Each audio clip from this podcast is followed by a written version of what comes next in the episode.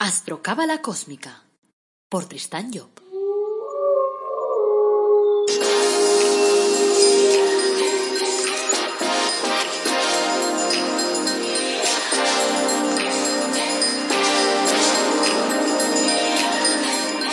Astrocábala Cósmica, episodio 60.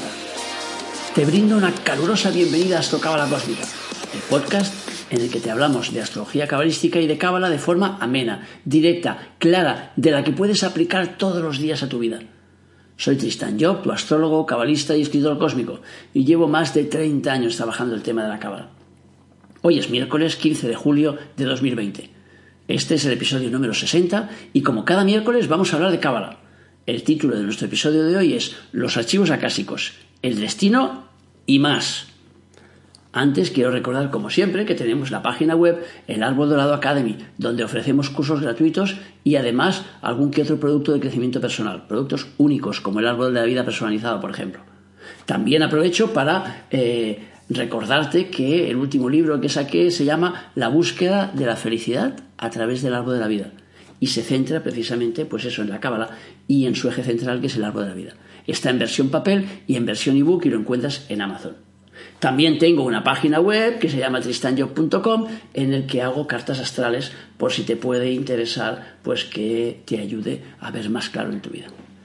Bueno, voy a hablar a continuación de algunos conceptos relacionados con la vida del ser humano, con los archivos acásicos, por ejemplo, los cuatro éteres o, o ese tipo de tema basado en gran parte en el trabajo que realizó mi padre Cabalep. Pero bueno, como siempre, o como casi siempre, vamos a empezar por un cuento. Tiempo atrás, dice, en un pequeño pueblo había una casa abandonada.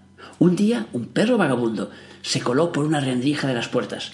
El perro subió por las viejas escaleras de madera. Al llegar arriba, se topó con una puerta abierta y lentamente se adentró en el cuarto. Se quedó mirando hacia una de las paredes y, para su sorpresa, se dio cuenta que a su alrededor había mil perros que estaban observándole fijamente como él los observaba a ellos. El perro comenzó a mover la cola y a levantar las orejas y vio que los mil perros hacían lo mismo. Sonrió alegremente y los mil perros le sonreían también alegremente a él.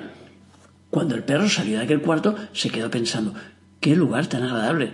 Vendré más a menudo a visitarlo. Poco después, otro perro callejero entró en la misma casa y llegó al mismo cuarto. Pero a diferencia del primero, ese perro, al ver a los otros mil, se puso a defensiva. Se sintió amenazado.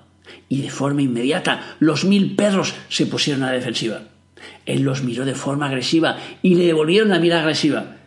Empezó a enseñar los dientes y claro, vio como mil perros le enseñaron los dientes. Entonces se asustó y salió corriendo. Cuando el perro salió del cuarto pensó, qué lugar tan horrible es este. Jamás volveré a entrar aquí. En el balcón de la casa colgaba un letrero que decía La casa de los mil espejos. No te extrañes, pues, que los demás te devuelvan tu sonrisa o lo que sea que emitas. Bueno, vamos a lanzarnos ya con el primero de los temas de hoy, los archivos acásicos. Dice, como en distintos planos de nuestro universo, todo es de todos. Los habitantes del mundo del pensamiento tienen acceso al conocimiento que han adquirido todos los que han pasado por él. O sea, allí el saber podríamos decir que es patrimonio común y se encuentra depositado en lo que llamamos los archivos acásicos, que precisamente están situados en ese mundo del pensamiento. En esos archivos, el ser en tránsito encuentra la historia de sus encarnaciones pasadas. Puede ver, como en una película, quién ha sido, con quién está unido, eh, qué le ha pasado desde el tiempo prehistórico.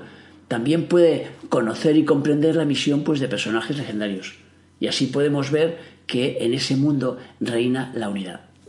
Claro, la pregunta que se plantea a veces es si allí compartimos todo el conocimiento, ¿por qué tenemos que volver a la Tierra para cosechar más experiencias? Eso es porque la comprensión teórica exige pasar de alguna forma por la prueba práctica. Es decir, el conocimiento, que en el mundo del pensamiento es un patrimonio común, debe ser aplicado después al mundo material de forma individual. Y por eso, pues cada ser debe pasar por un periodo de experimentación. Por ejemplo, eh, imaginemos una ley creada por los legisladores. Se trata de una idea cuando crean esa ley. A menudo la interpretación de esa ley genera controversia, porque distintas personas tienen distintas interpretaciones sobre la misma ley. Es decir, hay que pasarlo a la práctica, a ver lo que da, A veces se dan cuenta pues que esa ley pasada a la práctica pues no da el resultado que esperaban y entonces tienen que modificarla.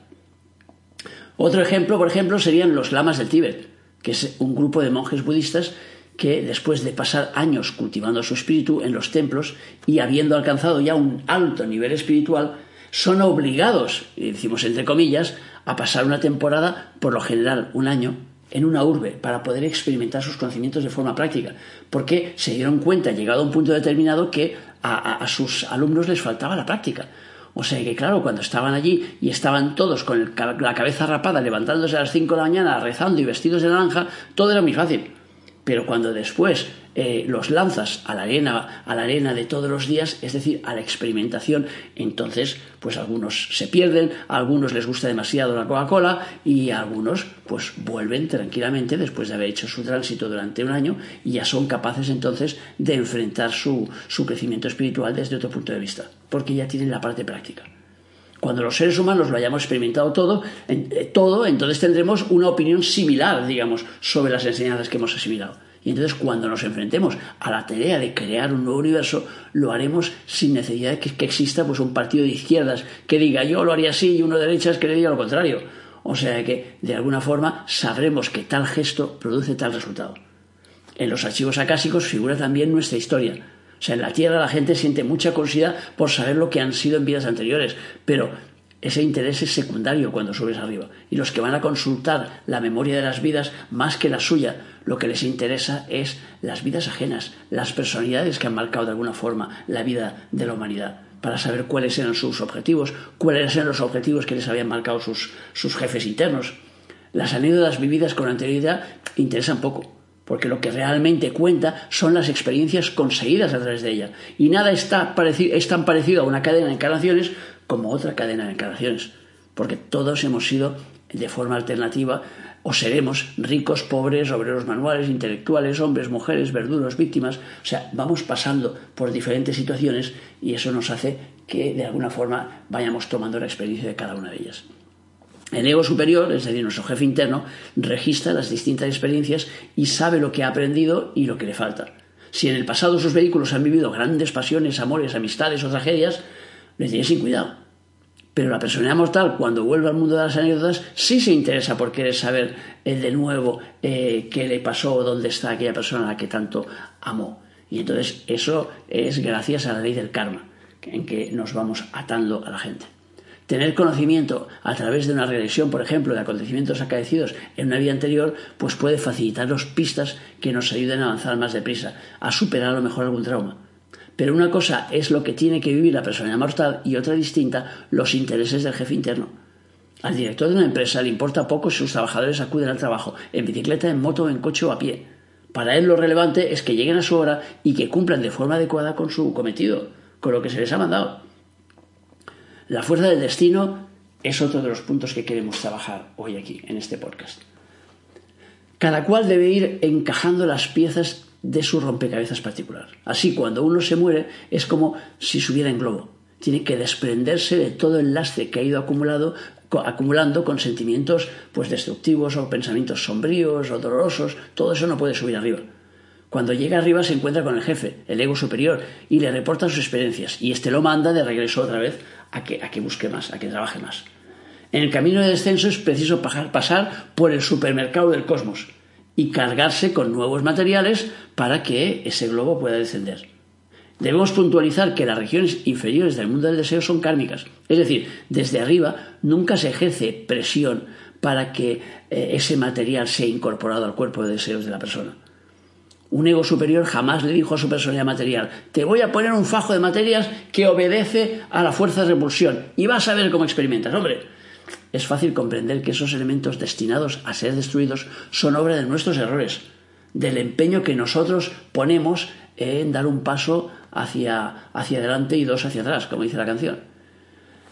En cada vida recogemos materiales ajenos a las leyes cósmicas, del mismo modo que cada día ingerimos materiales imposibles de digerir por nuestro organismo y nos vemos en la obligación de evacuarlos después. Esa materia debe ser destruida por la imposibilidad de ser eh, de alguna forma incorporada a las regiones superiores, no, puede pasar el filtro. Y así el ego se ve obligado a cargar con una parte de material a liquidar. Si los errores del pasado solo nos concernían a nosotros, resultaría mucho más sencillo porque serían extirpados en el viaje de retorno, o sea, cuando pasamos por las, por las bajas regiones del mundo del deseo. Pero cuando el error entraña responsabilidades respecto a nuestros hermanos de cordada, a otras personas, la eliminación del mal debe tener lugar en el mundo físico, porque allí es donde fue plantado. O sea, todo tiene que salir por la puerta por la que ha entrado. En el mundo de deseos solo podemos liquidar las deudas relacionadas con los deseos y las emociones. Y en el mental liquidamos los errores mentales. Pero cuando hemos cometido algún tipo de crimen, robo, estafa, explotación al prójimo, arruinado físicamente, herido, maltratado, eh, los efectos físicos de esa forma de orar solo pueden ser liquidados en el mundo físico. De ahí la necesidad que existan esas bajas regiones del mundo de deseos, ya que en ellas nos motivarán para que nos orientemos hacia situaciones donde impera la fuerza destructora de repulsión. De este modo, el criminal se verá impulsado hacia una situación de víctima, el ladrón hacia una situación de ser robado, el explotador a ser explotado, etc. La ley de equilibrio existe, que exige vamos, que cada ser viva desde el otro lado la situación que él creó fuera de la norma. Y esta ley, evidentemente, puede saltarse eh, con, el, con el perdón, si nosotros recibimos el perdón del que hemos ofendido. Y por eso, pues, hablábamos en otros capítulos, pues, del trabajo de la retrospección y también he nombrado alguna vez el tema de pedir perdón por los errores cometidos consciente e inconscientemente en esta vida en vías pasadas. Porque al pedir perdón, pues, quizás tengamos suerte y el ofendido nos perdone. Si nos perdona, pues nos elimina toda una serie de historias karmáticas que tengamos que vivir. Pero claro, para pedir perdón hay que ser consciente de lo que hemos hecho. Y hay que pedirlo de corazón, no simplemente hacerlo como una fórmula, porque como una fórmula así vacía no funciona. Siguiente punto, el cuerpo vital. El cuerpo vital o etérico es como un apéndice del cuerpo físico. Es una especie de punto de unión entre nuestro cuerpo físico y el de deseos. Y está compuesto por cuatro éteres de distintas densidades. Eso de éter nada tiene que ver con el compuesto químico que, tiene, que, conocemos con el nombre de éter, sino que se refiere a una esencia vaporosa, impalpable, tenue, que rodea de alguna forma toda la materia, pero imposible de ser analizada en laboratorios. O sea, las personas que han desarrollado una visión de otros mundos, los videntes, ven de forma clara el doble etérico de las personas, sobrepasando unos centímetros su silueta física. Es lo que llamamos de alguna forma el aura. Vamos a ver esos cuatro éteres, qué es lo que nos dan. Eh, se denominan de superior a inferior eh, el éter reflector, el éter luminoso, el éter de vida y el éter químico. El cuerpo vital constituye el vehículo a través del cual nuestros cuerpos superiores pueden conectar con el cuerpo físico. Sin el cuerpo vital permaneceríamos pues inanimados como las piedras. O sea que es una especie de conectores, es de, de alguna forma el que nos da la electricidad para poder, para poder tener luz. El éter reflector. Dice, el éter reflector es el encargado de conectar la cuarta región del mundo del pensamiento, donde se encuentran las fuerzas de la mente, con el cerebro físico. Este éter tiene dos polos. Por el positivo, el ego transmite su pensamiento a su personalidad mortal. Y por el negativo, la memoria de lo acaecido en la vida es transmitida al ego. Si el éter reflector es débil o poco abundante, el pensamiento no llega entonces a manifestarse en el vehículo físico. La memoria es una facultad de la mente adquirimos la posibilidad de recordar cuando nos es incorporado el cuerpo del pensamiento. En la Biblia, por ejemplo, se describe la historia del, del maná cayendo del cielo, después de que el pueblo elegido hubiera atravesado el, Mar Rojo. Ese es el momento en que nos dieron el cuerpo del pensamiento.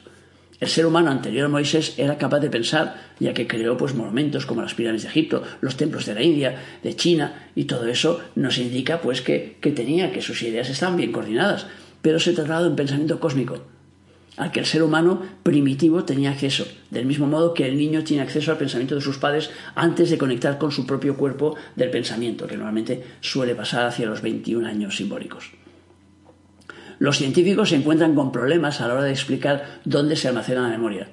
Durante un tiempo se creyó que estaba en el cerebro o en las neuronas, pero en algunos ensayos, cuando estirparon ciertas partes y tal de cerebro, se dieron cuenta de que no, de que allí no está la memoria.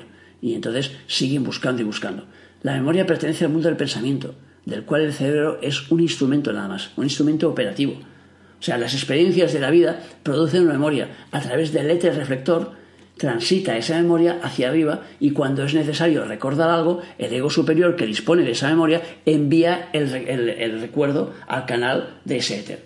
Por tanto, podría decirse que la memoria aparece y desaparece del cerebro eh, de acuerdo con las necesidades operativas que tenemos. Los animales que carecen de cuerpo de pensamiento tampoco tienen memoria. Sin embargo, el cuerpo de deseos posee una facultad similar a la memoria, la de crear imágenes, que se graban por todas partes, comenzando por nuestra propia sangre. Los elefantes, por ejemplo, tienen una capacidad especial para retener imágenes, una especie de retentiva visual que la gente asocia a la memoria. Vamos a ver el éter luminoso. El éter luminoso conecta la tercera región del mundo del pensamiento, donde se encuentran los arquetipos de los deseos y de las emociones, con el corazón físico. Por su polo positivo produce el calor, el movimiento, la circulación de la sangre, y por su polo negativo da vida a los sentidos, permitiendo que las funciones pues, de la visión, del oído, del tacto, del olfato o del gusto pues estén en marcha. Podríamos decir que el éter luminoso es el sol que luce en nuestro interior, Cualquier perturbación o debilidad de ese éter puede repercutir en un mal funcionamiento de los sentidos, privándonos de alguno de ellos. También podría hacer que nuestra actividad pues, nos mostremos indiferentes, inactivos, tibios, por ejemplo, si no, tenemos bien activo eh, el éter luminoso. El éter de vida. El éter de vida conecta la segunda región del mundo del pensamiento, donde se encuentran los arquetipos de la vitalidad universal, con los órganos sexuales físicos es el conductor de las fuerzas que tienen por objeto mantener la especie, la fuerza de propagación de la especie. Por su polo positivo, el éter de vida actúa en la hembra durante el periodo de gestación, capacitándola para realizar el trabajo de crear un nuevo ser. Por el otro lado, las fuerzas que actúan sobre el polo negativo capacitan al macho para poder producir el semen. Por su polo positivo, el éter de vida produce seres humanos varones, mientras que las fuerzas que trabajan sobre el polo negativo generan hembras. La debilidad o la escasez de ese éter puede causar la impotencia, la frigidez o incluso la esterilidad. Y vamos a por el último, el éter químico. El éter químico conecta la región del mundo del pensamiento donde se encuentran los arquetipos de la forma, con el bazo, que es la puerta de entrada a partir de la, de la, cual cada tipo de energía se distribuye en el cuerpo. Por el polo positivo ejerce las funciones de asimilación de los alimentos y por el negativo trabaja en las funciones de excreción. La defectuosidad, o sea, el, que sea defectuoso ese éter, produce un estado de mala salud general en el cuerpo. Entonces, claro, lo ideal evidentemente que es el equilibrio. Necesitamos que funcionen los cuatro éteres para lograr un equilibrio, pero ¿cómo se consigue eso? Pues los cuatro éteres se encuentran disueltos en cada ser humano y cada uno está ocupado, claro, en sus funciones. En el mundo del pensamiento, las reservas de material que las alimenta son infinitas y eso permite reponer inmediatamente el tipo de éter que se está utilizando. Una persona que ingiere alimentos en grandes cantidades necesitará mucho éter químico para los trabajos de asimilación y de expulsión, de modo que les será facilitado en grandes cantidades, pero en detrimento de los demás éteres, ya que mientras el éter químico trabaja, los demás se ven mermados en sus capacidades o laborando pues, en condiciones que sean malas. Pongamos un ejemplo. Si dedicamos mucho tiempo a una actividad profesional, nos quedará poco, poco espacio para podernos divertir. E incluso eh, es fácil que no tengamos ganas de divertirnos. Lo mismo ocurrirá con una persona que utilice mucha fuerza sexual. Recibirá una enorme cantidad de té de vida para cubrir sus necesidades, lo cual estimulará más su apetito sexual, en detrimento, claro, de otras funciones de los otros éteres. Y el que desarrolla, por ejemplo, su vida emocional y su vida intelectual también recibirá grandes cantidades del éter luminoso y del reflector por consiguiente, tendrá tendencia a reducir su apetito eh, en la comida y a reducir también su vida sexual. Quienes han construido en gran cantidad los éteres inferiores durante una vida, el químico y el de vida, por ejemplo, se encontrarán en la próxima existencia con un cuerpo etérico que los posee en gran abundancia, ya que hemos comentado que es como un músculo. Cuanto más los trabajas, más crece. Pero también hemos apuntado que irá en detrimento de los éteres superiores, que serán más debiluchos. De modo que, por robusto que sea el cuerpo mental, sus dictámenes llegarán débilmente al, organismo físico. A la inversa, los que han hecho gran consumo de éteres superiores se encontrarán en la próxima vida con un vehículo físico que obedece de forma fiel los mandatos del jefe interno. Entonces, claro, tenemos total libertad para elegir en cada momento nuestro camino. Pero claro, tenemos que comprender que ningún avance puede tener lugar en la senda evolutiva sin dejarte lastre, sin desprenderte de una parte de peso que te impida de alguna forma elevarte. En este caso nos estamos refiriendo a los éteres inferiores, al químico y al de vida. Y la única forma de lograrlo es reduciendo el consumo. Es decir, comiendo de forma moderada y manteniendo una actividad sexual pues también razonable. Si fuera posible modificar el estado de cosas, pues pasaríamos toda una vida en la misma situación, si fuera, si fuera imposible, vamos, si no pudiéramos modificarlo. disponiendo de un éter en exceso y viéndonos privados de otro. Pero como estamos en este mundo para cambiar y para transmutar, digamos, nuestra realidad, pues entonces eh, podemos hacer la inversión de los mandos en cuando nos dé la gana. La voluntad humana pues posee las llaves que abren todas las puertas de sus cuerpos y, también dispone de eh, el mando sobre las fuerzas que han de permitir que eso sea así. Ese poder pues dormita en nuestro interior y claro hay que aprender a utilizarlo porque claro si vamos en plan máquinas evidentemente no usaremos nuestros poderes. Total, en resumen, disponemos de cuatro veces para el desarrollo de nuestro cuerpo físico. Uno sirve para la asimilación de alimentos y secreción, el otro para la procreación y la energía sexual, el tercero para la actividad de los sentidos y el último para pensar. Según hagamos uso de ellos en mayor o menor cantidad, pues en la próxima vida vamos a tener también pues mayor o menor cantidad de ellos. Puedes elegir entre diferentes opciones en función de, claro, de tus intereses. O sea que lo importante es que tengas la información para que puedas escoger lo que tú quieras. Si la constitución mineral del cuerpo físico depende de los alimentos que ingerimos, de su riqueza pues en calcio, en hierro, en fósforo, pues la constitución del cuerpo vital dependerá igualmente de nuestro consumo en lo que se refiere a los éteres. La única diferencia es que nuestro cuerpo vital es joven y somos incapaces de nutrirlo nosotros mismos, por lo cual es preciso pues que nos alimentemos a cucharadas, como, hacen los bebés. Los encargados de ese trabajo son los ángeles, salvo en lo que se refiere al éter químico, que esos son los ángeles de abajo. Ellos ponen a nuestra disposición los fluidos necesarios para que el consumo eh, de cada uno de los éteres sea equilibrado no en función de lo que nosotros pues pidamos. O sea que también puede pasar que nos lancen un chorro eh, que sea tan grande a veces que no podamos asimilarlo. Entonces tenemos que aprender nosotros a poder eh, de alguna forma equilibrar las energías que pedimos. Pero nada ocurre de forma automática en el cosmos, o sea que todo está personificado por fuerzas que animan un determinado elemento y que lo accionan inteligentemente de manera que nos sirva eh, para cumplir el programa establecido por la voluntad. Las fuerzas angélicas llenan los vacíos que hay en nosotros. Si estos son más profundos de lo que deberían ser, nos cargan con mucho material. Si las compuertas, por el contrario, están cerradas, nos quedaremos sin el elemento que necesitamos.